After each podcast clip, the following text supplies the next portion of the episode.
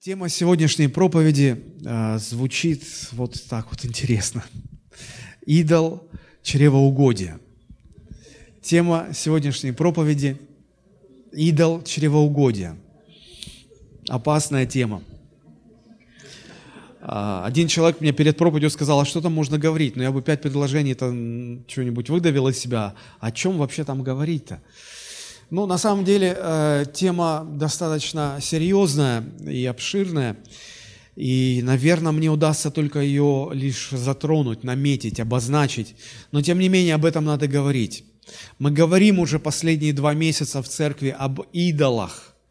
Э, идолы, которые атакуют верующих. И нам нужно понимать, что они из себя представляют. Нам нужно быть готовыми к этим атакам и противостоять. Потому что, помните, апостол Иоанн э, в первом своем послании, он говорил, дети, берегитесь идолов. Берегитесь, потому что они будут атаковать. Э, когда э, вы прилетаете в какой-то город, в аэропорту, и вы получаете багаж, вам выдают багаж на этих движущихся лентах, то там везде, э, куда вот не бросишь взгляд, э, различные надписи, предупреждения на русском языке, на английском языке. Осторожно, э, остерегайтесь, опасайтесь, значит, ну, что-то типа нелицензированных водителей такси. Да, потому что могут обмануть. Но ты приезжаешь в другой город, ты его не знаешь, тебе нужно куда-то ехать. Э, и э, есть же такие люди, которые пользуются тем, что люди не знают, возят вот окольными путями и в три дорого э, значит, забирают денег и так далее, и так далее. То есть там такие предупреждения – ты попадаешь в какой-то там, не знаю, ресторан или кафе, и там такие надписи «Остерегайтесь там карманников» или что-то еще. Да, мы повсюду в жизни вокруг встречаем такие предупреждения о том, чтобы быть осторожными. Почему? Потому что есть опасность. И нужно быть готовым, нужно противостоять этому, нужно не расслабляться.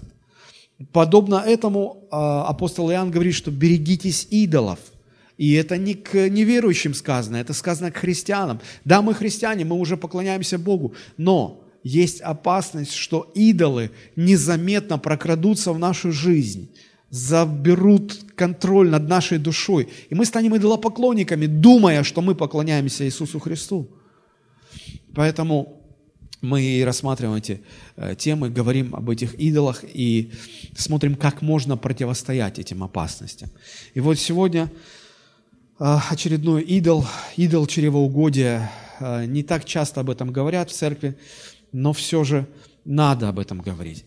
А, когда вы слышите слово чревоугодие, что вы представляете себе? О чем, о чем речь идет? Обжорство, еда, да? Ну, обычно, да, люди думают о, о злоупотреблении пищи, о пристрастии к обильной, какой-то изысканной, может быть, пище но это довольно узкий смысл. Есть более широкий смысл. И а, Библия использует а, вот это слово чревоугодие а, именно в широком смысле. Что это за широкий смысл? Ну, если взять вот узкое значение, да, чревоугодие о, о злоупотреблении пищей. Да, что такое пища? А, ну, или почему человек а, может этим злоупотреблять? Потому что у человека есть нормальное желание кушать, да? И э, Бог сотворил человека с таким желанием. И когда человек правильно пользуется этим желанием, все хорошо. Когда человек начинает злоупотреблять, тогда и возникает вот это вот чревоугодие. Но у человека же не только одна потребность в пище есть, да, правда? Какие еще есть потребности? Спать надо? Надо, это потребность. А, а, существует ли потребность в отдыхе? Да. Потребность в удовольствиях? Конечно. То есть все то, что а, внутри человека, в чреве, да, само слово чрево, оно не носит а, негативный оттенок. Потому что, помните, Иисус говорил, что у того, кто верует в Него, так как написано в Писании, из чрева потекут реки воды живой. Но чрево – это же не живот, не желудок, который набивает люди едой. Чрево – это внутренность, внутренность человека. То есть чрево – это все, все те потребности, желания, склонности, наклонности человеческой души, человеческого естества. А, все то, что человек потребляет в своей жизни, в чем он нуждается, вот это чрево. И, соответственно, чревоугодие – это когда вот эти все потребности выходят на первое место в жизни. И для человека это становится самым важным. Он ради этого начинает жить. Он этого ищет всей душой, всем сердцем. И это для него важнее всего. Вот тогда человек превращается в чрево угодника. В чрево угодника. А, позвольте мне задать вам такой вопрос. Какую роль в вашей собственной жизни играют следующие желания? Желание поесть, вкусно поесть. Не отвечайте пока, просто подумайте. Желание поспать, ну, нормальный человек любит спать. Ну, это, это приятно. Бог так сотворил. А, какую роль в вашей жизни играет желание отдыхать, развлекаться, получать удовольствие? Все эти желания нормальны. Бог их сотворил с определенной целью. Но если ими пользоваться неправильно, если ими злоупотреблять, они превращаются в идола. Они человека превращают в идолопоклонника. В поклон... Они превращают человека в чрево угодника. Вот как себя сохранить от этого? Как не попасться на эту удочку? Мы сегодня об этом будем говорить. А, наш основной текст э, для изучения сегодня – это самый конец третьей главы послания апостола Павла к филиппийцам – Филиппийцы 3 глава, 17 по 21 стихи. Если вы откроете это место Писания, э, то даже если посмотреть с самого начала третьей главы, мы можем увидеть, что апостол Павел всю третью главу посвящает объяснению Евангелия, именно Евангелия благодати – Вначале, посмотрите, в первых стихах он говорит о том, чтобы мы, берег... вот второй стих, «берегитесь псов, берегитесь злых делателей, берегитесь обрезания». О чем идет речь? Апостол Павел говорит о людях, о верующих людях, об учителях закона – которые учат и говорят, что для того, чтобы вам спастись, вам нужно обрезание, вам нужно соблюдать закон, вам нужно вот это, вот это, вот это. И апостол Павел не стесняется их называть так неблагозвучно, злые делатели, ну это можно понять, но он вообще их называет псами. А, если вы знаете, то для евреев самое а, оскорбительное, как можно было оскорбить человека, это назвать его псом. То есть сильнее унизить невозможно. И вот апостол Павел, называя этих людей таким образом, подчеркивает, что эти люди, ну, они не просто заблуждаются или неправильно что-то говорят, они, ну, они вред огромный приносят. Они перечеркивают Евангелие благодати и учат людей спасаться собственными своими делами, собственной своей праведностью. И далее он говорит, что я не так живу, я не полагаюсь на свою праведность, э, хотя я по закону праведен, я там иудей из иудеев, я тот все, то все пятое, десятое, у меня столько заслуг, у меня столько всего, чем я мог бы гордиться. Говорит, ну я все это почел за мусор, потому что я не могу, человек не может спастись собственными делами, хорошими, добрыми делами. Человеку нужна праведность Христова. И вот говорит, я все это откладываю, и я уповаю на праведность в Иисусе Христе. И далее под конец э, этой третьей главы апостол Павел подводит нас к мысли о, о том, что существует определенная взаимосвязь, определенная взаимосвязь между нашим отношением к Евангелию и нашим отношением к физиологическим своим потребностям, склонностям, желаниям, нуждам. Да, то есть э, то, как человек относится к Евангелию, это определяет, как, как он будет относиться к своим желаниям, к своим внутренним потребностям. Это очень важный момент, и об этом мы сегодня будем говорить. А, я хотел бы э, прочитать это место, да, давайте, а мы его не прочитали еще. Филиппийцам 3 глава с 17 по 21 стихи. Итак, «Подражайте, братья, мне, и смотрите на тех, которые поступают по образу, какой имеете в нас. Ибо многие, о которых я часто говорил вам, а теперь даже со слезами говорю, поступают как враги креста Христова. Их конец – погибель, их Бог – чрево, и слава их в сраме. Они мыслят о земном. Наше же жительство на небесах, откуда мы ожидаем и Спасителя, Господа нашего Иисуса Христа – который уничиженное тело наше преобразит так, что оно будет сообразно славному телу Его, силою, которой Он действует и покоряет себе все. Когда чрево становится идолом для человека, тогда в жизнь человека приходят разные проблемы.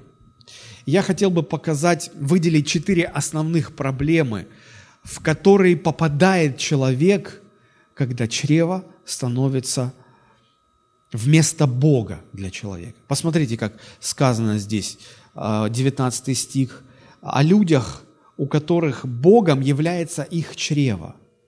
То есть, то есть а, для них Бог – это их желание. Желание спать, есть, отдыхать, получать удовольствие, а, реализовывать свои амбиции. Вот это их Бог. И вот э, каким последствиям это все приводит. Давайте начнем с первой проблемы. Их всего четыре будет, но их просто нужно обозначить, чтобы увидеть, в какую опасность ввергает человека чревоугодие. Первая проблема заключается в том, что э, чрево, как я уже сказал, становится на место Бога, становится Богом. Их Бог чрево. То есть их все внутренние желания, потребности, склонности – становится для них Богом. Не Христос, мы про христиан говорим, не Христос уже теперь для них Бог, а их э, желания, их потребности. Они живут ради этого. Все в их жизни вращается вокруг этого.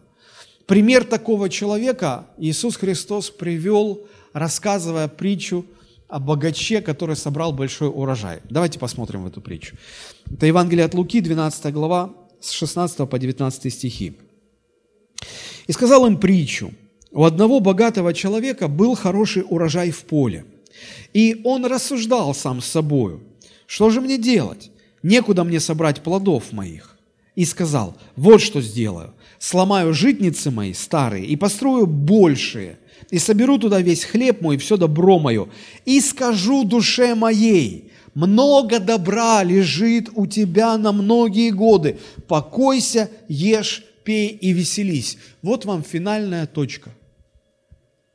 Всего, вокруг чего вращается жизнь этого человека.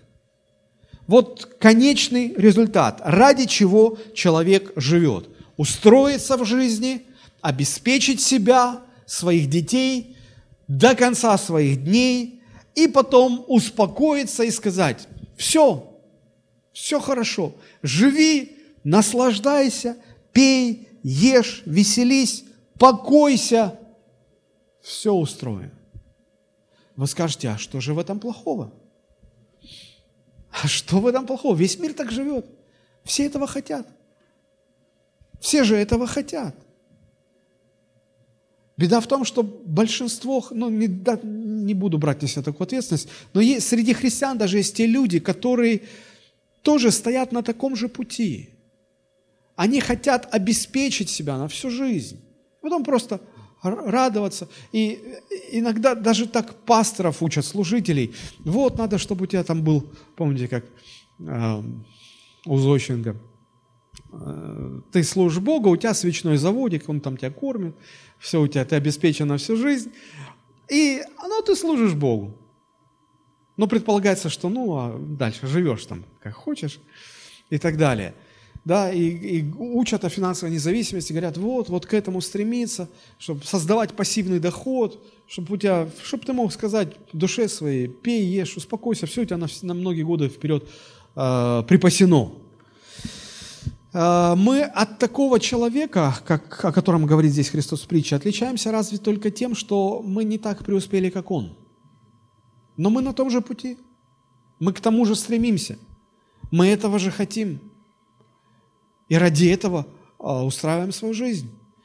Но посмотрите, э, мы сейчас дальше будем читать эту притчу, каково отношение Христа к таким людям, которые э, живут ради того, чтобы просто обеспечить себя и потом жить, получать удовольствие от жизни. Посмотрите, с 20 стиха, продолжаем, в этой же 12 главе Евангелия от Луки. «Но Бог сказал ему, безумный, в эту самую ночь душу твою возьмут у тебя, кому же достанется то, что ты заготовил?» Так бывает с тем, кто собирает сокровища для себя, а не в Бога богатеет. Оказывается, надо собирать сокровища не для себя, не только для себя, но в Бога богатеть. Это отдельная тема, мы, наверное, как-нибудь коснемся ее тоже. Но сейчас я хотел бы просто показать опасность вот того, когда люди, когда христиане начинают жить только ради того, чтобы обеспечить себе будущее, материально себя защитить. Я знаю ситуации, когда а, люди оставляли служение, пасторы, служители оставляли служение, уходя в бизнес, потому что им предложили выгодные а, места, выгодные условия. И уходя, они говорили своему старшему пастору, что ну да, там вот Бог мне все дал, спасение дал, то да, бизнес не дал, денег не дал. И ты понимаешь, что человек, внешне только было, ну, понятно и видно, что он служит Христу. На самом деле у него чрево было Богом. Он, он ради этого хотел жить. И, и знаете, э, люди, Э, довольно многие люди, они так на Бога и смотрят, на веру свою, на свое служение в церкви, так и смотрят, как на инструмент, чтобы больше получить. Ага, знаете, мы так даже проповедуем, вот, э, я пришел в церковь, у меня были долги, потом Бог мне там помог все долги э, выплатить, и все, и Бог и тебе поможет. И ты говоришь кому-то, кто в долгах, ну что, кто же не пойдет? Пойдет, конечно. Пусть Бог и мне поможет выплатить. Да, и мы смотрим, что люди приходят и в церковь э, принимают Христа, становятся христианами, но, но цель их какая? Просто с, Божьей помощью получить больше. И знаете, на, на что я обратил внимание? Что когда эти люди почему-то не получают желаемого от Бога, они начинают роптать, потом разочаровываются в Боге, а потом уходят. Многие люди ко мне приходили и говорили, пастор, я ухожу из церкви, я ухожу от Бога. Я всегда спрашивал, ну, я ничего тебе не скажу, просто скажи мне причину, почему ты уходишь. Вот в 90% случаев, в подавляющем большинстве, люди говорили, ну, а какой смысл? Бог мне... Не, ну это понятно, там спасение, там все, праведность. Я как был нищим, так и нищий остался. Я думал, приду в церковь, думал, думал, ну Бог мне жену даст, а Он не дает мне жену. Ну и какой смысл дальше? -то? Не, я так не могу. И люди уходят. И люди уходят. И поговорите с теми, кто отступил от Бога. Поговорите, по, поинтересуйтесь, почему они уходят из церкви, почему они уходят от Бога. Потому что Бог не стал делать так, как они хотят. Не дал им чего-то. Они приходили не потому, что им Бог нужен.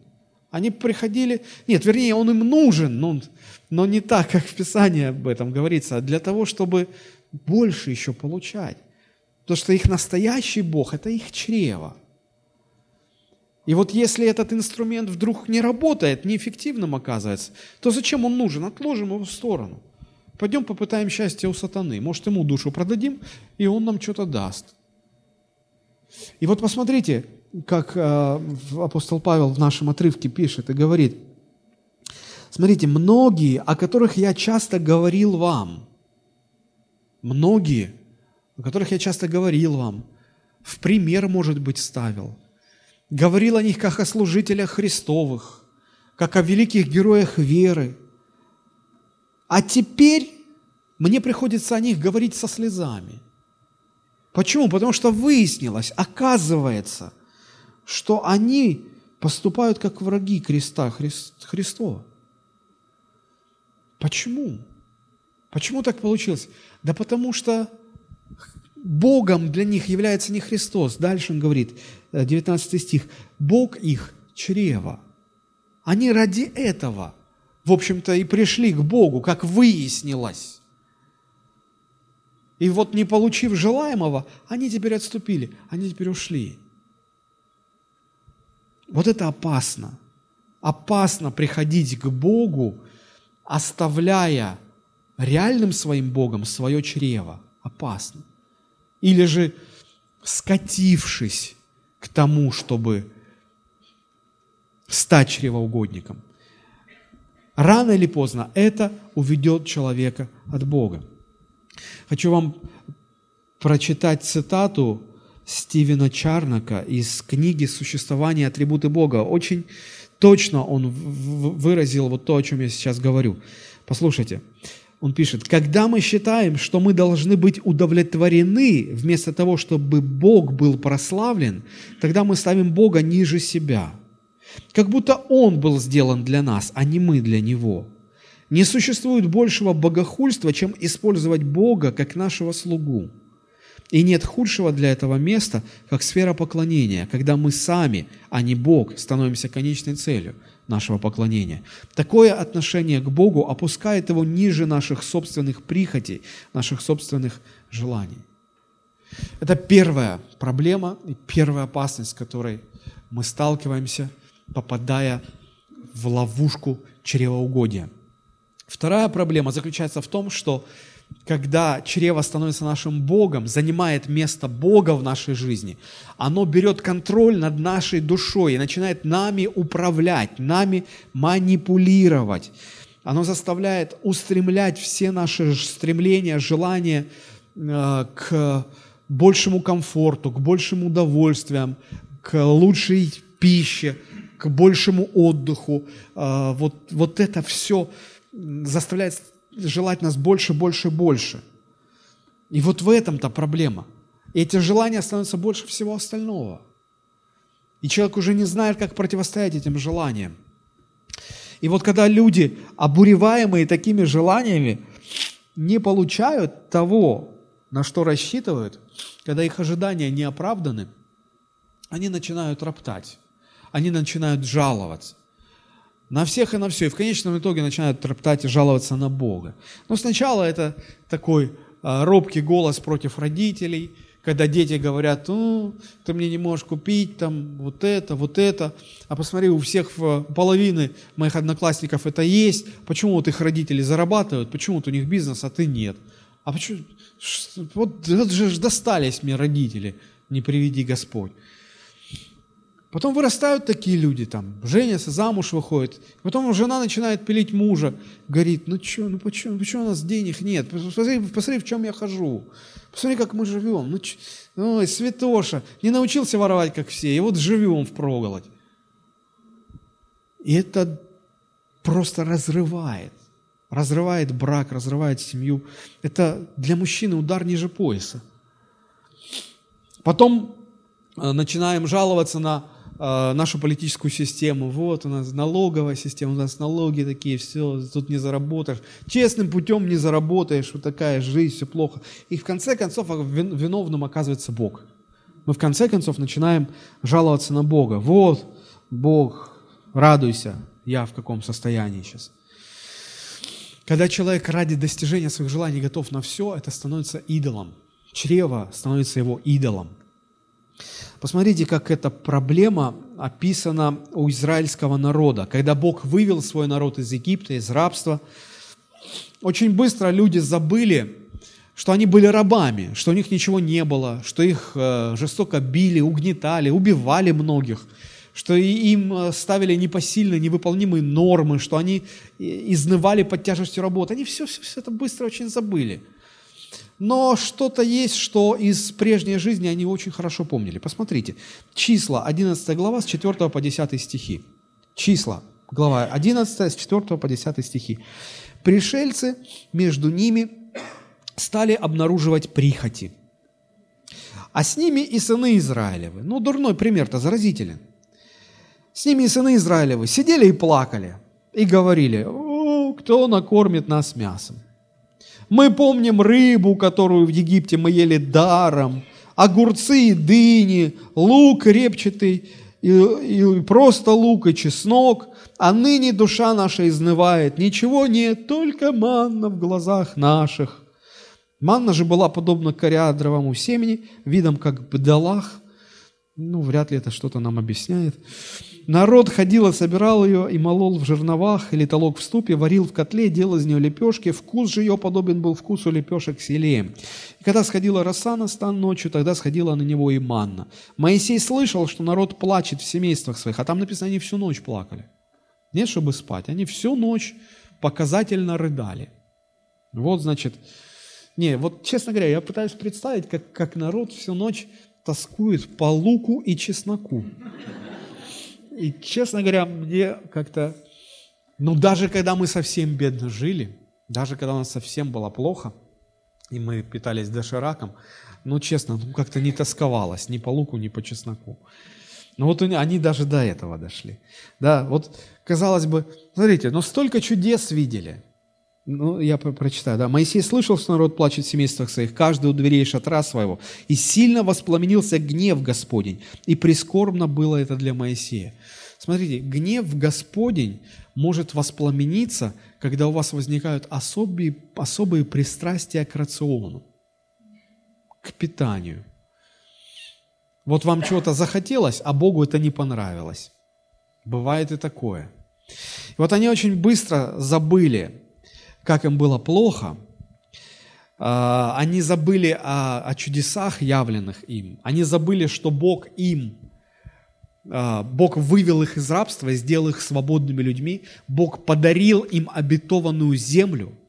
Бог им вообще все дал, ведет в обетованную землю, хранит, питает.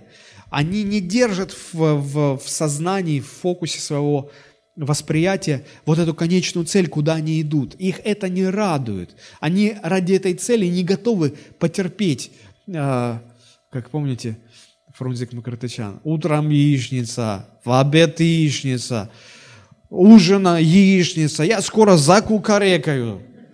И вот у них там утром манна, днем манна, вечером манна, опять манна. Ну ладно, потерпи чуть-чуть, но мы же идем-то в обетованную землю, где молоко и мед, где все будет. Потерпи, мы же это временно. Нет, вот начали люди, как написано, обнаруживать прихоти. Прихоти, прихоти. И начали делиться своими мечтами. Вот мечтаем мы. Огурцы, дыни, рыба, лук, чеснок, мясо – а, почему так? Потому что, наверное, их Бог был все-таки чрево. Для них это было важнее. Земле обетованной, свобода, новой жизни. Вот важнее. Важнее а, не, не приехать в, в, в станцию конечного назначения, а важнее, чем по пути кормить будут. Ну это же глупость. Почему? Потому что тебя не привлекает вот то, куда Бог тебя ведет. Тебе привлекает вот здесь, сейчас быть сытым и довольным. И они мечтали об этом. Я, знаете, какую вещь понял? Иногда наши мечты могут нам рассказать о том, кто наш Бог. Подумайте, о чем вы мечтаете. Поговорите со своими мечтами. Попросите их рассказать о вашем Боге. Может быть, много интересного вы услышите. Апостол Павел писал, «Их конец – погибель, их Бог – чрево, слова их в сраме, они мыслят о земном». Это вторая проблема. Первое, то, что чрево становится на место Бога в нашей жизни. Вторая проблема. Э, став на это место, Э, чрево начинает контролировать нашу жизнь, управлять нашей жизнью, заставляет желать нас того, за что Бог гневается на нас. Это проблема. Третья проблема заключается в том, что чревоугодие не дает нам увидеть, что главное, что второстепенное.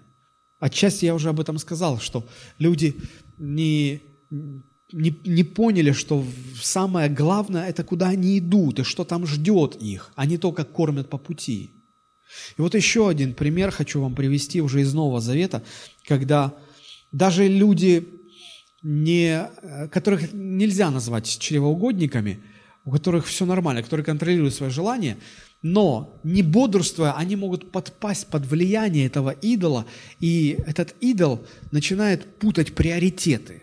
Посмотрите, как это происходит. Евангелие от Луки, 10 глава, с 38 стиха и ниже до конца главы.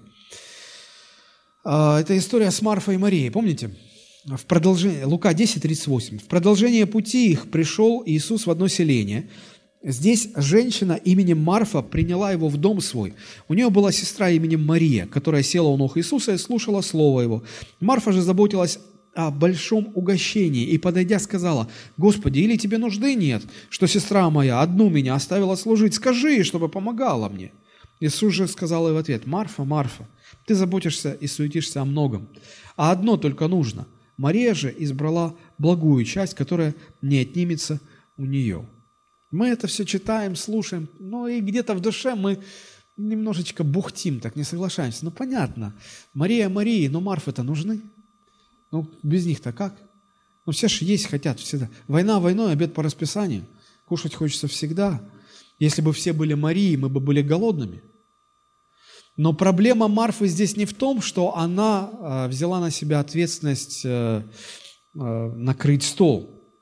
Проблема Марфы совершенно в другом. Проблема Марфы в том, что второстепенное занятие ее вытеснило первое и главное, что, на что она должна была обращать внимание. Посмотрите, я хочу вам в этом отрывке показать два слова, которые помогут нам увидеть правильные акценты. Посмотрите, 38 э, стих написан, э, прошу прощения, 40 стих написано, Марфа же заботилась о большом угощении. Давайте выделим слово «большое». Марфа заботилась о большом угощении. Посмотрите, что Иисус говорит. 41 стих. Иисус сказал, Марфа, Марфа, ты заботишься и суетишься о многом. Большое угощение, и ты о многом суетишься. Не надо много. Знаете, а, иногда бывает так, что люди... Я бывал на таких вот праздниках, когда собрались ради, а, ну, допустим, это день рождения, ради именинника собрались. Конечно же, за столом собрались. И вот как-то так получается, что уже забыли про именинника – уже все еда, вот лишь бы наесться, и уже так как-то теряется из виду, ради чего все это. Но что важнее, суть праздника или стол, за которым мы празднуем? Ну, конечно же, первое важнее, да? Вот. И э, я, я понимаю, что для хорошего общения большое угощение не обязательно. Я помню, э, те общения, когда у нас на столе было, ну, совсем там, ну, символически все. Но было общение, мы могли часами сидеть, мы могли до утра сидеть, и сердце радовалось, ты был наполнен, даже есть-то не хотелось, в общем-то. Хотя и не сказать, что мы были сыты. Я помню те столы, которые ломились от всего, всего, всего, но мне хотелось оттуда побыстрее уйти, потому что не, не, не клеилось ничего, как-то все вот какой-то этот контраст он даже отталкивал. Такой шикарный стол и такое общение, что хочется смыться побыстрее оттуда. И вот Иисус именно об этом здесь и говорит. Мы же не поесть пришли, мы пообщаться пришли. Вы, вы же хотите Слово Божие от меня услышать. Пару бутербродов положи и садись рядом с Марией. Проблема не в том, что да вообще не нужно было еду. Нет, нужно еду, но, но не надо так много. Не надо так много. Так, чтобы было понятно, что еда второстепенная. Первостепенная – это слово, которое вы хотите услышать от Христа. Вот это очень важно. Важно, чтобы второстепенные вещи не вытесняли главное. Это вопрос приоритетов. И вот если не быть э, на страже, не бодрствовать, то э, идол чревоугодия, он может, даже не владея нами, он может начать оказывать влияние свое на нас тем, что он сбивает наши приоритеты. И мы не можем понять, что, что, что важнее. Марфа думала, ну вот, наверное, наверное, нужно, чтобы, наверное, нужно поразить Христа э, изысканностью наших блюд. Но Он Бог. Чем ты его поразишь? Чем ты его удивишь? Ничем.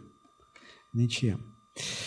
И это третья проблема. Первая проблема – то, что чрево становится на место Бога. Вторая проблема – то, что, став на место Бога, оно пытается нами контролировать и управлять, навязывая нам желания, которым мы не можем противостоять, желания, которые вызывают гнев Божий. Третья проблема в том, что оно сбивает наши приоритеты, и мы теряем понимание, что первое, что второе должно быть. И последняя, четвертая проблема заключается в том, что чревоугодие делает человека несчастным обещает принести счастье, но на самом деле делает несчастным. Вот никто еще не стал счастливым от сытой и упакованной жизни. Хотя, казалось бы, так в этом же и есть счастье. Вкусно поесть, много поесть, но это счастье не приносит. Многие, может быть, не согласятся и скажут, хочу лично в этом убедиться. Но дай Бог, дай Бог. Э, знаете, здесь действует такой закон насчет еды. Секунды удовольствия на устах и вся жизнь, и, и всю жизнь Натальи. Секунды удовольствия на устах и всю жизнь Натальи. Ну или там, где она была раньше. Угождение своей плоти – это мираж. Оно сулит счастье, но его не приносит. Ты идешь, идешь, идешь, а, а его нету. И Соломон об этом, мудрый Соломон об этом предупреждал. Посмотрите, притчи 23 глава с 19 по 21 стихи. Притчи 23, 19. «Слушай, сын мой, и будь мудр, и направляй сердце твое на прямой путь. Не будь между упивающимися вином, между пресыщающимися мясом, потому что пьяница и пресыщающийся обеднеют, и сонливость оденет в рубище». Смотрите, очень конкретное предупреждение. Пресыщение – это злоупотребление едой. Пьянство – это злоупотребление алкоголем. Пресыщение хуже голода. Потому что ты хоть и голодный, но ты активный. Знаете, иногда говорят, что художник должен быть голодным, чтобы творить. А когда ты присытился, кто-нибудь из вас переедал в своей жизни хотя бы раз? Не, конечно, вы святые. Я, я прошу прощения, я не той аудитории задал вопрос. Это надо в других церквях спрашивать. Вот. Но те люди, которые хоть раз в жизни переедают, они вам скажут, что пресыщение тянет в сон. Хочется расстегнуть ремень, ибо давит. Да? То есть ты не припоясываешься, ты распоясываешься тебя в сон клонит, тебе лень, уже все, глаза опускаются, уже ни к чему-то не способен. Пресыщение хуже голода. Хуже голода. Что касается еды, то, как люди сегодня едят, ну, а, я не знаю нашу статистику, мне попалась статистика по Америке. Я был удивлен. Один американский врач, желая быть услышанным, привлечь внимание, он просто открытым текстом заявлял, он говорит, американцы с каждым годом становятся жирнее и тупее. Конечно, это оскорбляет людей, но это правда. Общество больше заинтересовано в выращивании потребителей. Мы вообще живем в эпоху общества потребления. Чем больше люди будут потреблять, тем больше это выгодно власть имущим, теми, кто управляет обществом, кто держит все под своим контролем. Но ну, а если ты много потребляешь, ты обязательно перейдешь эту черту, когда уже будет наступать пресыщение. И если пресыщение пищей, оно как-то видно по комплекции человека, по животу, который вырос, то пресыщение в удовольствиях, а, в отдыхе, в сне, а, в других каких-то склонностях, потребностях, это не так видно, это не так заметно на первый взгляд. Но оно хуже голода, хуже, чем голод. ученые доказали уже, что излишнее потребление разлагает людей. Сегодня реклама, вообще все вокруг говорит, ты достоин этого, купи это. У тебя денег нет, ничего, ничего, кредит, возьми кредит. Ой, не можешь, рассрочку, возьми в рассрочку. Только возьми, только купи, только вот сядь, отдохни, вот попей, вот поешь, вот посмотри телевизор, вот поиграй в игры компьютерные. Ученые доказали, что э, компьютерные игры, перед которыми дети проводят часы, э, негативным образом сказывается на их успеваемости. Э, в, Соединенных Штатах Америки третий, четвертый класс некоторые дети не могут читать. Не могут читать. То есть э, они привыкли все время проводить перед телевизором, перед компьютерными играми, где-то еще вот за гамбургерами. гамбургерами. Они смотрят фильмы, едят. А, я помню, в моем детстве, когда ходишь в кино, мы всегда семечки таскали в карманах, да, и втихаря, и, и лузгали. И нас потом по первое число строили, чтобы, ну, потому что сеанс заканчивается, все в шелухе от семечек. Ну и мы там считали для нас это верх удовольствия семечки. Да? Нам никогда в голову не приходило, что можно в кинотеатр еду принести, есть, смотреть и есть. Сегодняшние кинотеатры, я не так часто хожу, но я ну, в шоке просто. Это не стаканчик, это ведра, ведра попкорна, гамбургеры, там, кола, соки, ты, э, широкие кресла там, в одном подлоконнике, значит, место для стакана, в другом место, чтобы это ведро поставить. И ты сидишь, смотришь, пьешь все это. Я специально интересовался, диетологи утверждают, что как, когда человек ест одновременно с просмотром чего-то на экране, калорийность пищи повышается. Как-то они все лишнее туда. Ну, то есть, а, а, или ты ешь перед экраном, или ты просто ешь в обычной атмосфере, обстановке, да? Люди, которые едят перед экраном, они становятся жирнее, чем, хотя едят одну и ту же пищу. Проводили такие эксперименты. Друзья, на самом деле это, это, это страшно, и это все влияет на успеваемость. А,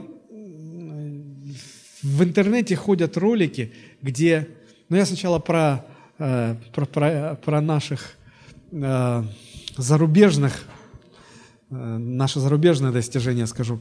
В Америке многие, ну я тоже ролик смотрел, вот в связи с конфликтом в Украине, да, у американцев проводили опрос. Просто становятся спрашивают, а вы знаете, где вот эта страна Украина на карте?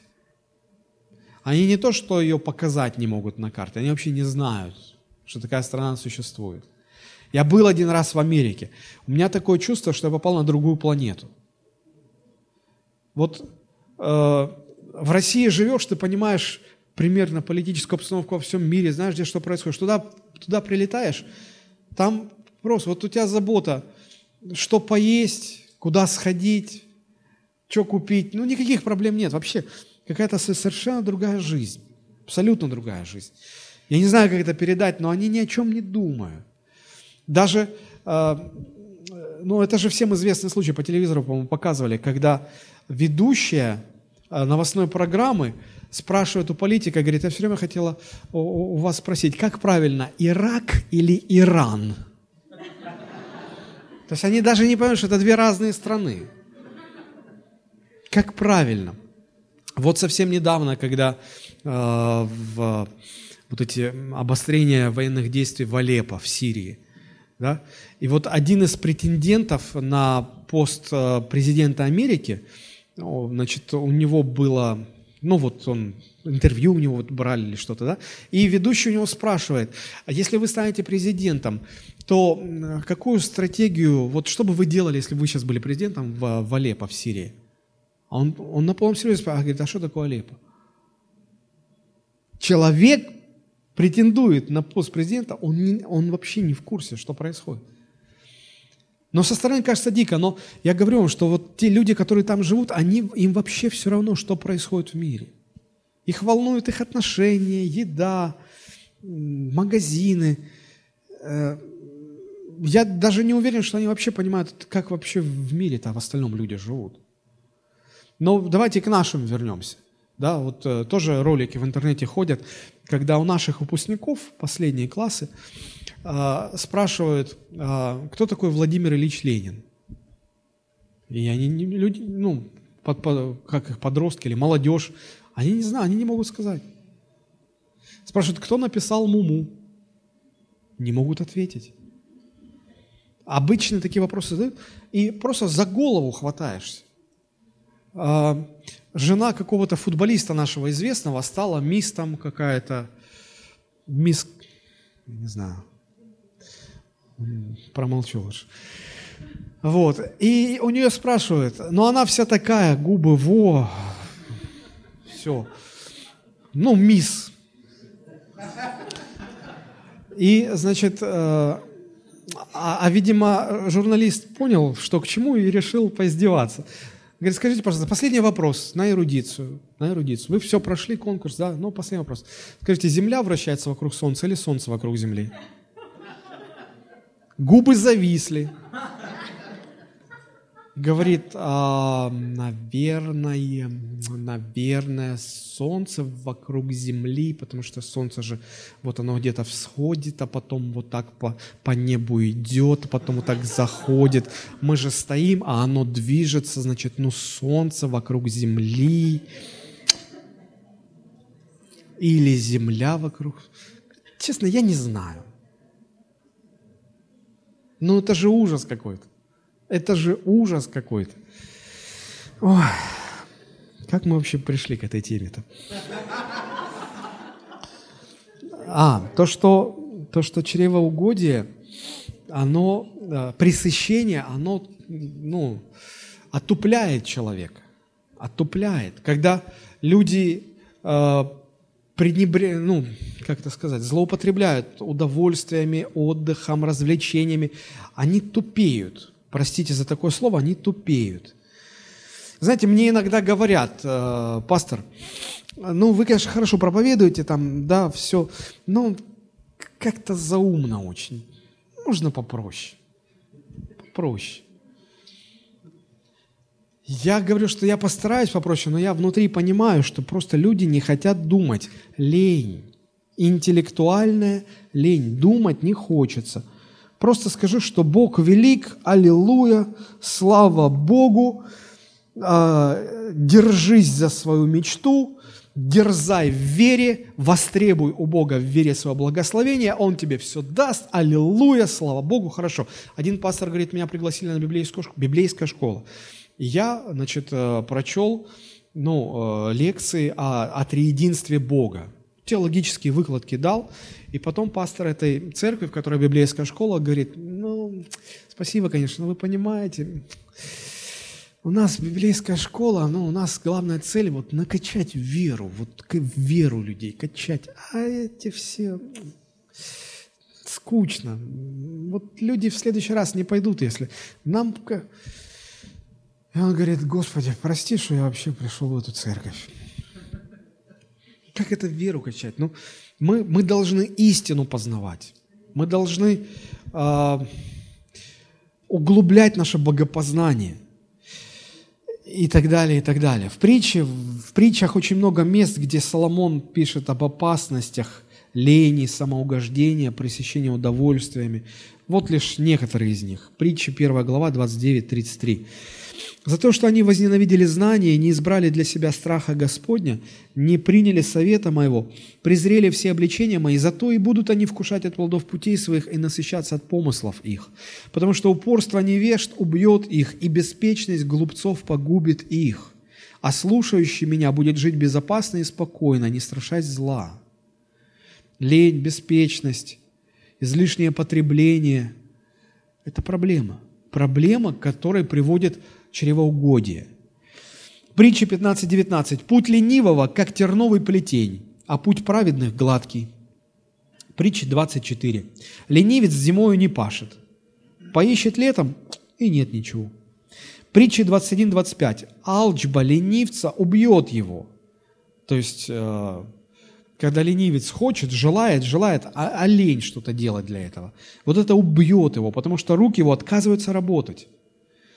Старая еврейская пословица говорит, чревоугодники роют свои могилы собственными зубами. Поэтому чревоугодие представляет собой огромную опасность, гораздо большую, чем кажется на первый взгляд. Итак, четыре этих проблемы. Первое, что чрево становится Богом и смыслом жизни для человека. Второе, оно начинает управлять нами и контролировать, и внушать нам непреодолимые желания, за которые гнев Божий приходит в нашу жизнь. Третье, чревоугодие отвлекает от главного, фокусируя наше внимание на второстепенном. И четвертое, чревоугодие делает человека несчастным и тупым. Тупеет человек, развращает человек. Хорошо, следующий момент. Где же проходит граница, если, если мы говорим о том, что у чрева есть потребности, желания, нормальные желания, вот где проходит граница, когда когда эти желания уже становятся ненормальными, неправильными. А, Бог сотворил человека с нормальными желаниями, мы уже об этом много говорили. Это от Бога желание покушать и вкусно покушать, и красиво, чтобы было приготовлено, сервировано.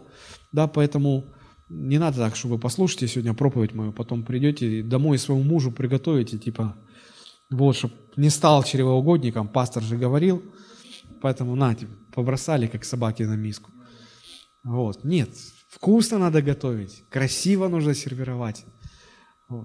Это, это, это, это нормально, это от Бога. Бог сделал пищу приятной на вкус. Она должна быть приятной на вкус. Человек должен получать удовольствие от этого. И также все это касается и других желаний. Человеку нужно спать. Каждую ночь спать надо. Днем бодрствовать, ночью спать. Молодежь, слышите меня? Ночь не для компьютерных игр. Не для компьютерных. Ночь, чтобы спать. Знаете, иногда энтузиасты, они э, подсчитывают, это если каждый день, вернее, каждую ночь по 8 часов спать, это что, это треть жизни во сне? Треть жизни проспим? Не, не, надо спать меньше, надо спать 3-4 часа, чтобы успеть, успеть все в жизни. Вообще-то это Бог так устроил, что треть жизни нужно проспать. Поэтому, если Бог так определил, значит, спите. Спите по 8 часов в день. Это правильно, это хорошо. Потому что иначе функционировать человек не сможет нормально. А, и так далее, и так далее, и так далее. У человека есть потребность к прекрасному. Когда видишь красоту природы, ну согласитесь, это как-то и, и наслаждение человек получает, и расслабление, отдыхает. Почему мы на природу все хотим выехать? Вот с этим связано оно. Да? Но понимая э, вот то, что Бог вложил в нас эти потребности, желания, нам нужно понимать очень четко один важный нюанс. Дело в том, что все эти желания и потребности никогда не были самоцелью. Никогда Бог не планировал, чтобы это была самоцель. Ни пища, ни сон, ни отдых, ни развлечения. Все это существует только для, для того, чтобы человек мог поддерживать полноценную жизнь. Это так называемое обслуживание жизни. Но сама жизнь дана человеку для другого. Не чтобы удовольствие получать, а чтобы Бог был прославлен через мою жизнь. Жизнь человеку дана Богом, чтобы человек мог прославить Бога своей жизнью. Не верите? Галатам 5.13, посмотрите. Даже нет, не это, а вот э, сейчас один момент.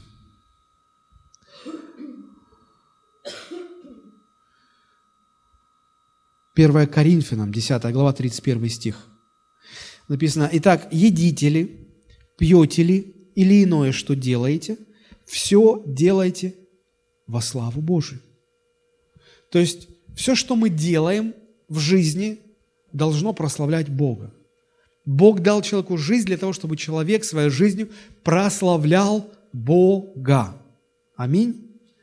И Бог дал человеку разум, чтобы контролировать свои желания, свои потребности. Верующие – это те люди, которые уже согласились, что жить надо для славы Божией. И они используют свой разум для того, чтобы контролировать свои желания. Это нормальная христианская жизнь, когда человек имеет самоконтроль в жизни. Неверующие, они этого даже не понимают. Вот. И, к сожалению, э, как в те времена, так и в наши дни, э, есть в, христианстве такие учения, которые э, ну, принижают вот эту важность самоконтроля, они говорят, ну мы же к свободе призваны, ну кто мне может указывать, что мне делать, что не делать? И говорят, ну в конце концов, христианство это не свод правил, что можно, а что нельзя. Свобода. Вот что таким людям отвечает апостол Павел, Галатам 5.13. К свободе призваны вы, братья. Да, это так. Только бы свобода ваша не была поводом к угождению плоти, но любовью служите друг другу. Свобода, хорошо, да, но свобода не исключает самоконтроль. Нужно контролировать плоть. А когда вы не хотите контролировать свои плотские желания и оправдываете это свободой во Христе, то вы заблуждаетесь. Очень сильно заблуждаетесь. Посмотрите послание апостола Павла. Что это, как не перечисление? Что вот это можно, а это нельзя. Вот так можно, а вот так нельзя. Не путайте, пожалуйста. Когда мы говорим, что христианство – это не свод запретов и разрешений, то речь идет о том, что никакими своими поступками мы спасение не можем обрести, заслужить, получить. Но когда мы получили спасение по вере – вот тогда нам нужно жить, контролируя свои желания, контролируя свои похоти, контролируя свою плоть. Вот это очень важно. Нельзя прикрываться свободой, оправдывая свою вседозволенность. И все дружно сказали аминь. Римлянам 13 глава, 12 стих. Та же мысль, только другими словами. Ночь прошла, а день приблизился. То есть тьма в нашей жизни прошла. Все, мы во свете живем. Итак, отвергнем дела тьмы и облечемся в оружие света, как днем будем вести себя благочинно, не предаваясь ни пированиям, пьянству, ни сладострастию, ни распутству, ни ссорам, ни зависти, но облекитесь в Господа нашего Иисуса Христа и попечение о плоти не превращайте в похоти. Когда начинается, ну как же, ну как, ну я же так не могу, как мне, я же мужчина, мне же нужен секс, мне же нужен, а это вот это нормально, Бог таким сотворил. Ну так женись, храни верность своей жене и найди правильную реализацию своих сексуальных потребностей. Бог не сотворил тебя с желанием просто смотреть вот на каждую женщину, которая попадается тебе. Это злоупотребление, это неправильно. Поэтому не превращайте попечение о плоти в похоти. Очень важно, очень важно. Это касается и еды, и сна, и отдыха, и развлечений, и сексуальных желаний. Вот всего, что обобщено вот в этом емком, коротком слове, слове «чрево». Посмотрите, Иисус конкретно говорил, Евангелие от Луки, 21 глава, 34 стих. Лука 21, 34. «Смотрите же за собою, чтобы сердца ваши не оттекчались объедением и пьянством, а мы до сих пор думаем, пить или не пить. Вот в чем вопрос. Иисус говорит, смотрите, не, не переедайте, не пьянствуйте. Я не пьянствую, я 50 грамм только перед обедом. Мы живем в стране, где 50 грамм абсолютно незаметным, каким-то магическим, таинственным образом превращаются в пол-литра. Ты думаешь, что 50 грамм, а потом уже есть жизнь на Марсе, нет жизни на Марсе. Не, смотрите, чтобы не очищались сердца объедением, пьянством, заботами житейскими, и чтобы день тот не постиг вас внезапно. Это, это Христос говорил. Ну куда от этого детства? Никуда. Но э, знаете, э, возникает вопрос, а как вот, как, где граница вот между нормальным и ненормальным? Где попечение о плоти, а где это уже превращается в похоть?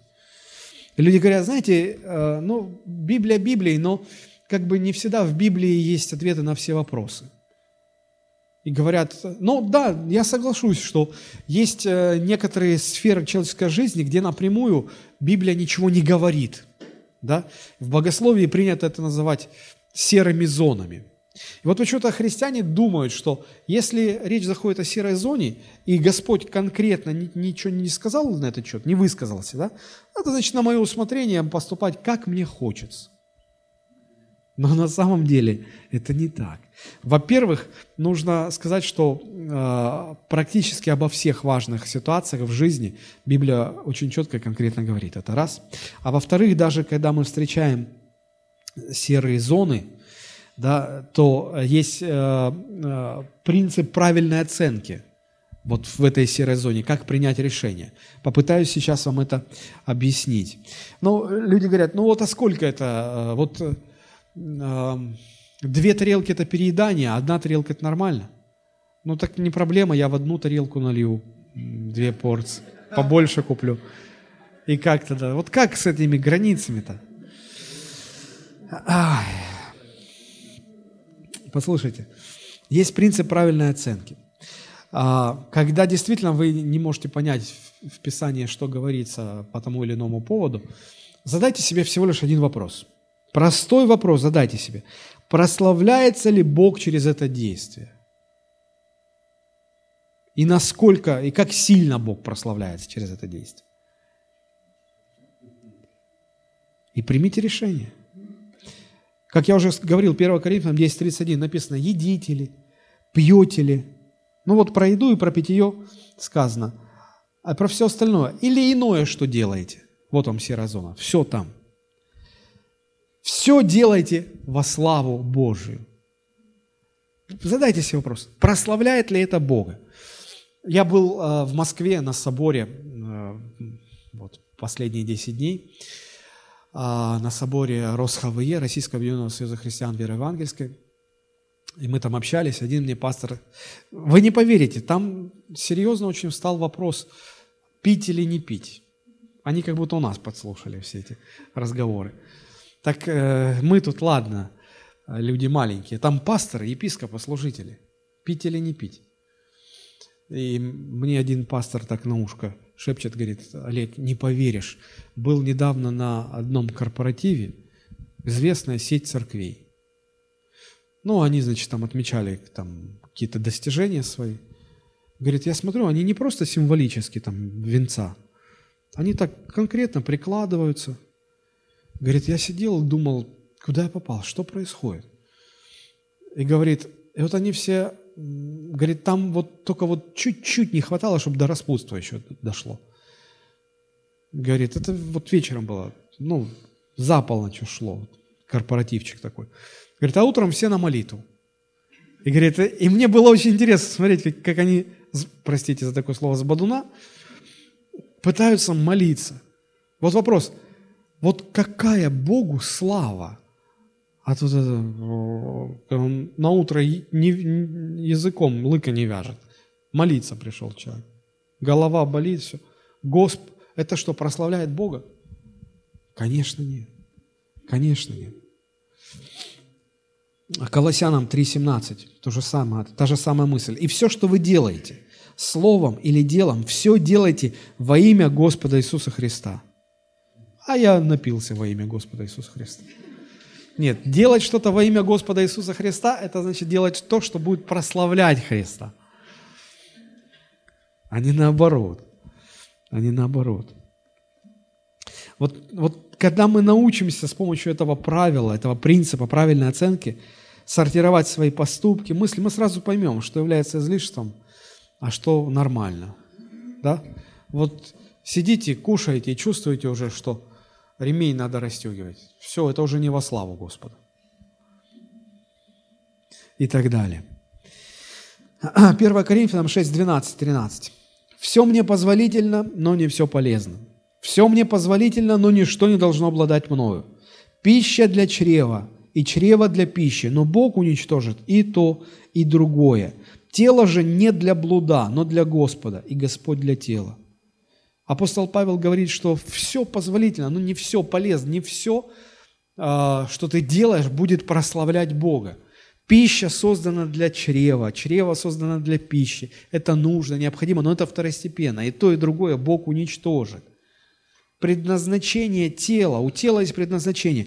Смотрите, предназначение тела для Господа, прославлять Господа, а не для того, чтобы быть в блуде, заниматься непристойностями, нечистотой. Не для этого. Тело Бог дал человеку, чтобы человек в теле мог прославлять Господа. Вот в чем заключается очень простой принцип правильной оценки, как в серых зонах а, понимать, где проходит черта. А, хочу привести вам небольшой пример, как вот, а, ориентироваться с помощью этого принципа. Посмотрите, Христос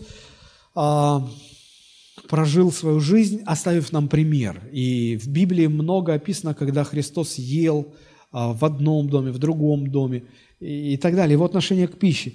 Вспомните историю, когда а, дьявол искушал Христа в пустыне после 40-дневного поста, когда Христос был голоден, очень хотелось кушать. Посмотрите, дьявол приходит с таким э, предложением и говорит, Матфея 4 глава 3-4. И приступил к нему искуситель и сказал, «Если ты сын Божий, скажи, чтобы камни эти сделались хлебами». Он же ему сказал в ответ, написано, «Не хлебом одним будет жить человек, но всяким словом, исходящим из уст Божьих». Конечно, Христос хотел кушать. И дьявол говорит, ну, сделай, как я говорю. То есть поклонись мне внемли моему руководству, поступи по моей воле, как я говорю. Ты же, в конце концов, Сын Божий, ты же можешь даже камни в хлеб превратить. Ну, давай, ты же хочешь кушать. Почему нет? И Иисус говорит, я хочу кушать, но это второстепенно. А то, что первой степени важности, это то, что человек должен жить Словом Божьим, а не Словом сатаны. И поэтому я буду жить тем, что мне Господь сказал, а не тем, что ты, враг душ человеческих, говоришь мне. Человек должен жить Словом Божьим. Это во-первых. А во-вторых, ему нужна еда. Помните история э, разговора Христа с самарянкой? Прежде чем состоялся этот разговор, мы читаем, что э, у учеников кончилась еда, все хотели есть, а негде было купить. И поэтому э, Христос отправил учеников, чтобы они принесли еды. То есть он голоден был. И вот здесь завязался разговор, общение. И потом, когда ученики пришли уже с едой, а Иисус разговаривает с этой самарянкой, и они его дергают, учитель, ну мы поесть принесли, остынет, садись, кушай. Иисус говорит, подождите. Смотрите, он говорит фразу какую. А, это Иоанн 4 глава 30-31 стиха. «Между тем ученики просили его, говоря, «Рави, ешь». Они буквально его дергали за одежду. «Ну давай, ну...» Знаете, как иногда а, бывает, вот а, родители там детей, «Да уже все готово, давай, кушай». «Мама, может, я еще поиграю? Мама, может, я еще...» То есть, ну, родители правильно делают, что отвлекают, потому что от, от глупости отвлекают чаще всего. А здесь э, Христос был делом занят, да? И вот ученики говорят, Рави, ешь. Но он сказал им, у меня есть пища, которую вы не знаете. Посему ученики говорили между собой, разве кто принес ему есть? Иисус говорит им, моя пища есть творить волю пославшего меня и совершить дело его. Иисус говорит, вот то, чем я сейчас занят, это важнее еды. Еда подождет. Это важнее. То есть приоритеты, правильные приоритеты. Еда – это второстепенная. Иногда люди пост не могут выдержать. Я не говорю про то, когда по медицинским соображениям человек не, не может поститься. Но когда все в порядке, и, и человек вот он весь пост проводит в мечтах о, о каких-то блюдах, которые он в обычной жизни даже не притрагивался бы. Я помню, когда э, был десятидневный пост, мы постились. Я вот терпеть не люблю, э, терпеть не могу бутерброды с огурцом и шпротами. Мне всегда кажется, какая-то ерунда. Вы не поверите, когда в посте, вот почему-то именно эти бутерброды со шпротами и огурцами.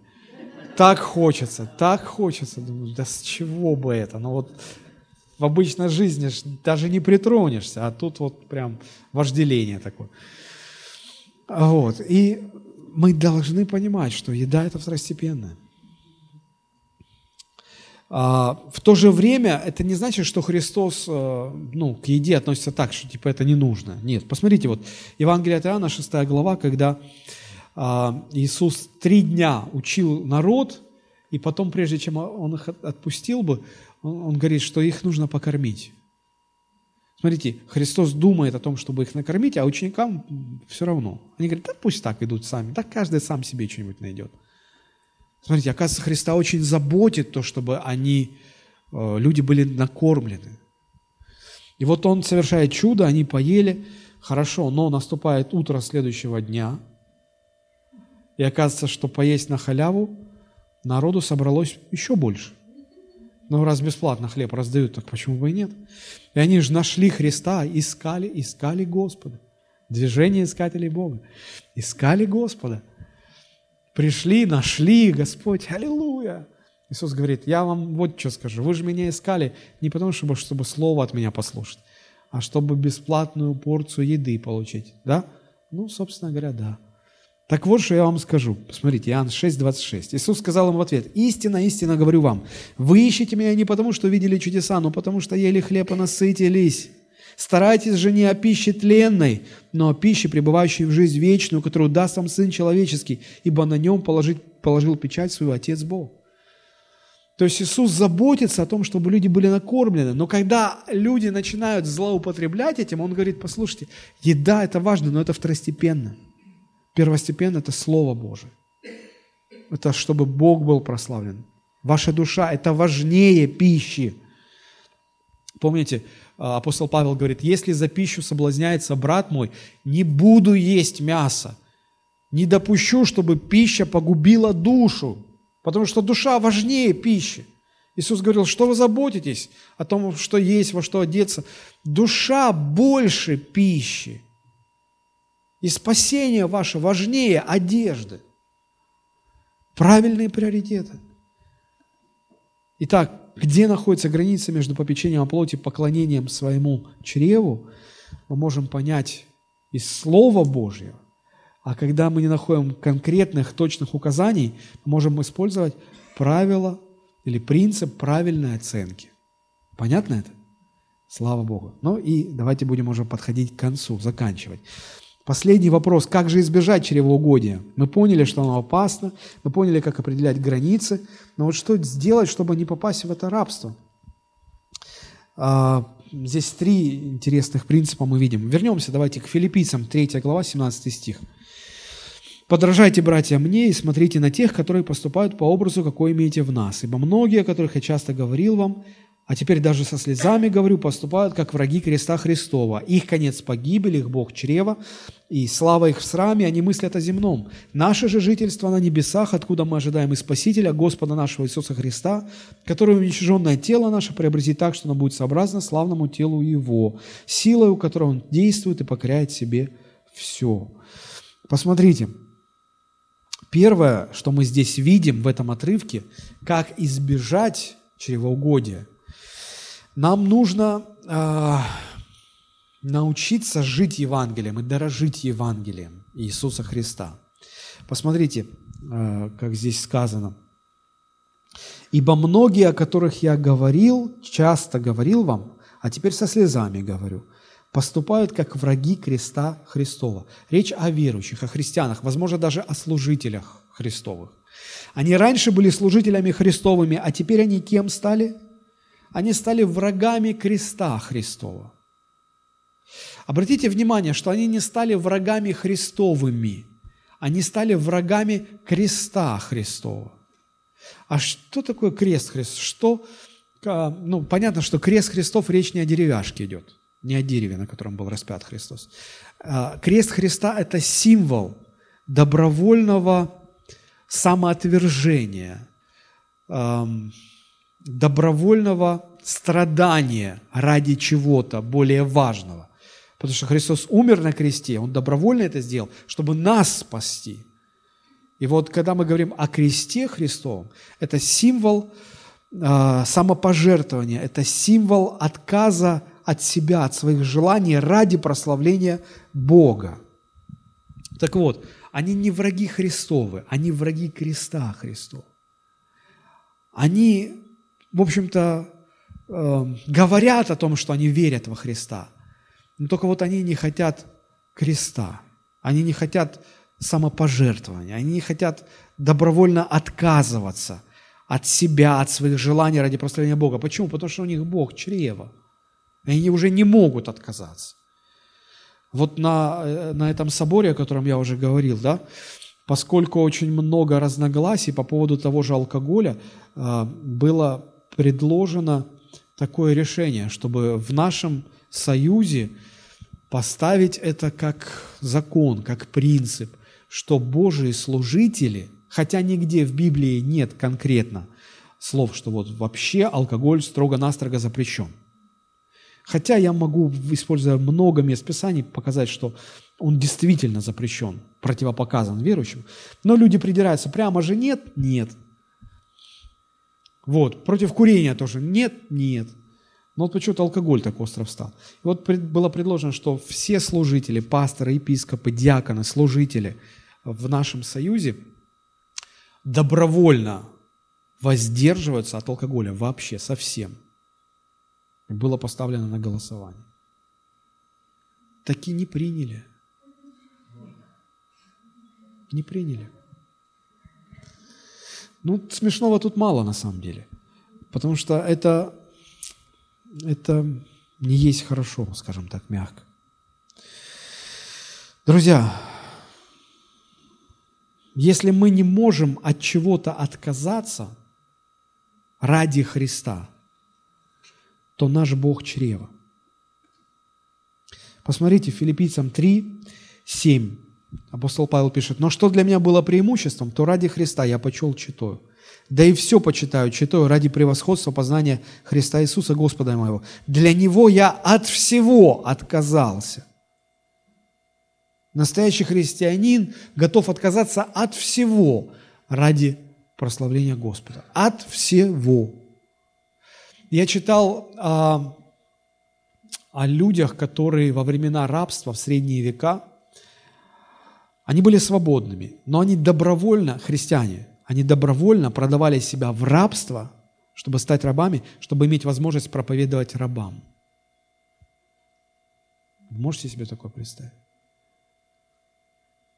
Настоящие христиане способны ради Христа отказаться от всего, если потребуется.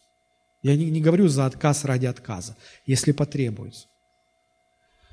Но когда человек не способен от чего-то отказаться, даже от самого малого ради Христа, это звоночек такой, что идол чревоугодия, если уже не сел на голову, то уже карабкается туда, чтобы сесть. Потом это серьезно. Первый, вот, первая рекомендация или что Э, что делать, чтобы не попасть под власть этого идола, это жить Евангелием, дорожить Евангелием. А что такое Евангелие? Оно базируется на трех э, основных э, постулатах. Первое – это когда человек признает себя абсолютно негодным и неспособным себя спасти. Абсолютная беспомощность, негодность, абсолютная нужда в Спасителе – если этого нет, тогда человек будет жить своими достижениями, своей праведностью. Второе э, – это признание принятия праведности Христа, упование на Него, а не на себя.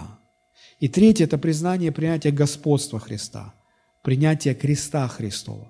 Вот без этих трех пунктов Евангелие – это не Евангелие благодати. Вот, вот если этого нет, тогда человек, конечно же, не сможет отказаться даже от самого малого ради Иисуса Христа. Поэтому нам нужно жить Евангелием и дорожить Евангелием. Второе, что поможет нам, как мы видим из этого отрывка нашего основного, нам необходимо жить ценностями неба, ценностями Божьего Царства. Посмотрите с 18 стиха. «Их конец – погибель, их Бог – чрево, слава их в сраме, они мыслят о земном». Наше же жительство на небесах. Смотрите, их судьба – погибель, наша судьба – небеса. Их слава – наша слава. Их Бог – наш Бог. Здесь апостол Павел противопоставляет две системы жизненных ценностей. Одна система – это когда человек живет землей, земными ценностями, думает о земном, когда Богом для него является чрево, когда он вот живет в чем-то и гордится чем-то, а это срам на самом деле. И вторая система ценностей – это когда, живя на земле, мы все-таки живем ожиданием небес, наши взоры туда устремлены. Мы живем ценностями Божьего Царства. Мы э, взираем на Христа. Мы, посмотрите, как апостол Павел пишет, «Наш дом на небесах, дом наш там». Мы понимаем, что не здесь наш дом. Мы не пытаемся здесь устроиться, обжиться – мы понимаем, мы здесь временно. И поэтому, если какие-то неустройства, легче проходить, потому что мы понимаем, мы временно тут. Но обживаться там будем, в небе. Посмотрите дальше. Говорит, там Христос, Он оттуда явится за нами. Да, и поэтому наши взоры туда устремлены. И Павел говорит, что Он даст нам новое тело, новое, которое будет иметь правильные желания, только правильные желания. Поэтому старайтесь, живя на земле, жить все-таки небесами.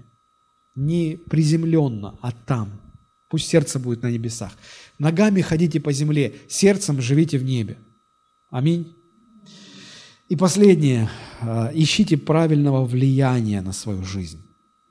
Посмотрите, как 17 стих в 3 главе филиппийцам. «Подражайте, братья, мне, и смотрите на тех, которые поступают по образу, какой имеете в нас, подражайте мне, смотрите на меня. Почему важно смотреть на кого-то? Потому что мы все подвержены чему-то влиянию. И надо искать правильного влияния. Каждый человек так устроен, что он с кого-то берет пример. Мы кому-то позволяем на нас влиять. Так устроены люди. Кто-то подражает певцам, актерам, там, звездам шоу-бизнеса, кумирам каким-то и так далее. У всех это не вопрос, есть у вас или нет. Есть, у всех есть. Вопрос, кто это. Кому вы позволяете оказывать влияние на себя? Кому вы позволяете формировать ваш внутренний мир, взгляды, идеалы, интересы? Кто стоит на этом месте? Вот в чем вопрос. Вот в чем вопрос. Ищите правильного влияния, потому что неправильное влияние, неправильное влияние, оно э, приведет к бедствию. Важно, чтобы в церкви были примеры для подражания.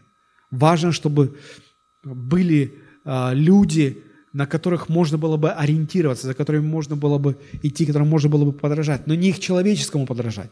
Павел говорит, подражайте мне, когда я подражаю Христу.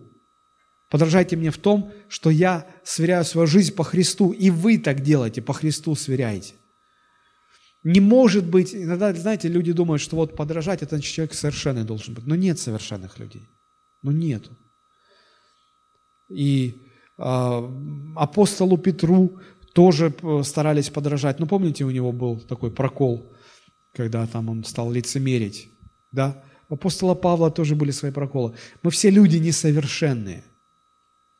И поэтому речь не идет о том, что вот стать идеалом моральной чистоты, и тогда только можно подражать. Апостол Павел говорит, не мне подражайте, подражайте мне, как, как я Христу подражаю. Вот я живу так, чтобы сверять свою жизнь со Христом. Вы этому принципу подражайте. То есть важны эти люди, важны эти примеры. Вот. Если попадаешь под неправильное влияние, посмотрите, чем это может закончиться. 72-й э, Псалом с 1 по 14 стихи. Это пример того, что происходит, когда христианин попадает под неправильное влияние. «Как благ Бог к Израилю, к чистым сердцем, а я Едва не пошатнулись ноги мои, едва не поскользнулись стопы мои. Я позавидовал безумным, видя благоденствие нечестивых, ибо им нет страданий до смерти их, и крепки силы их, на работе человеческой нет их, и с прочими людьми не подвергаются ударам, от того гордость, как ожерелье обложила их, и дерзость, как наряд одевает их. Выкатились от жира глаза их, бродят помыслы в сердце, над всем издеваются, злобно разглашают клевету, говорят свысока, поднимают к небесам уста свои, и язык их рассказывает по земле. Потому туда же обращается народ его и пьют воду, полную чашу, и говорят, как узнает Бог, если ведение у Всевышнего. И вот эти нечестивые благоденствуют в веке этом, умножают богатство. Смотрите, вопрос. Так не напрасно ли я очищал сердце мое и омывал в невинности руки мои и подвергал себя ранам всякий день и обличением всякое утро? Только мы, христиане, переводим взгляд на неправильные примеры, на неправильных людей, на неправильное влияние. Мы попадаем под их неправильное влияние. И сразу же ставится под вопрос наше благочестие. А не напрасно ли мы?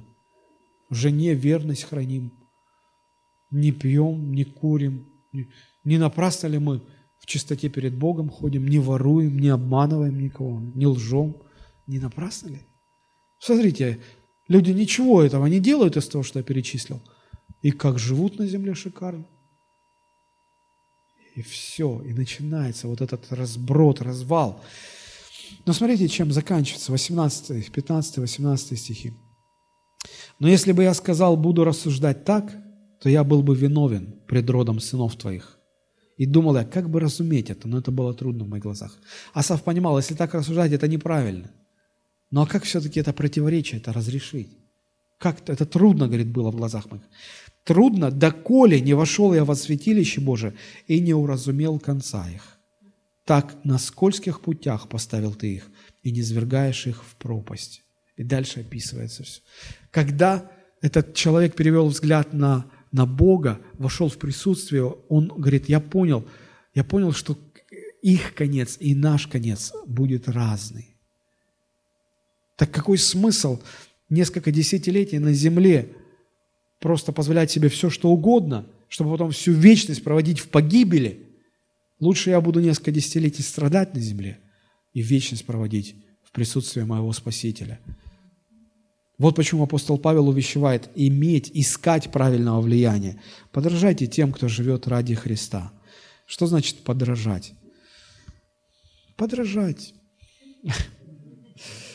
посвятить себя Евангелию, быть довольным во Христе тем, что у тебя есть. Есть у тебя сегодня кусок хлеба? Хорошо, пусть будет кусок хлеба. Быть довольным этим. Трудиться ради Евангелия. Трудиться ради Евангелия. Помните, апостол Павел говорит, 1 Коринфянам 9:23, «Сие же делаю для Евангелия, чтобы быть соучастником его, не, все, не знаете ли, что бегущие на аресталище бегут все, но один получает награду? Так бегите, чтобы получить. Все подвижники воздерживаются от всего, те для получения венца тленного, мы не тленного. И потому я бегу не так, как на неверно, бьюсь не так, чтобы только воздух бить, но усмиряю и порабощаю тело мое, дабы, проповедуя другим, самому не остаться недостойным. Дорожите Евангелием, живите ценностями неба, ищите правильного влияния. Тогда вы сможете избежать опасности чревоугодия. И последнее. Общее правило такое, древняя, древняя, древняя такая, ну не поговорка или пословица, а мудрость такая, может быть. Мне очень понравилось это высказывание, послушайте. Человеческое чрево всегда останется голодным, пока его пытаются удовлетворить. И оно всегда будет удовлетворенным, если держать его в голоде. Еще раз. Человеческое чрево всегда останется голодным, пока его пытаются удовлетворить. И всегда будет удовлетворенным, если его держат в голоде. Потому апостол Павел говорит, «Усмиряю и порабощаю тело мое, дабы, проповедуя другим, самому не остаться недостойным». Давайте мы склоним наши головы и помолимся. Господь, благодарим Тебя за Твое Слово.